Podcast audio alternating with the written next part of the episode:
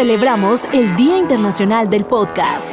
Radiónica presenta Formas de salvar, el mundo.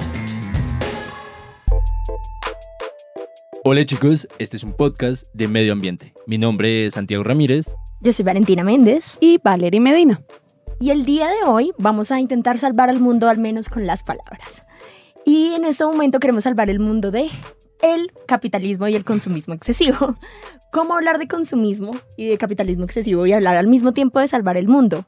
Primero, pues siendo conscientes de cuáles son nuestros hábitos de consumo e intentar ser consumidores responsables. No solamente de los artefactos manuales y del dinero, sino también de las ideas que nos venden a nosotros y que nos hacen ser consumistas. Así que chicos, ¿ustedes se han preguntado qué hay detrás de cada prenda que llevan puestas? Bueno, es hora de que empecemos a tener conciencia sobre qué personas están detrás de nuestras prendas, saber si estas prendas están contaminando el medio ambiente y saber cuánto se le está pagando a cada persona que dedica su tiempo por nuestra ropa.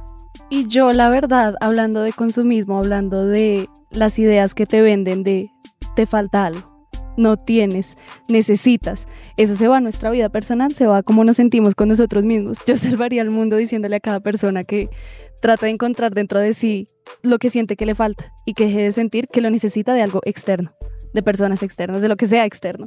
Entonces que seamos críticos frente a las ideas que nos venden y a las ideas que nosotros mismos creemos que nos venden, pero son de las que nos estamos autoconvenciendo en realidad. Yo salvaría al mundo pensándome ¿por qué debo ponerme esto? ¿Sabes? En verdad nos estamos dejando llevar por las redes y estamos siendo cómplices de destruir el medio ambiente. Amor propio, amor a los demás y amor al medio ambiente. Chao pues. Estas son formas de salvar el mundo.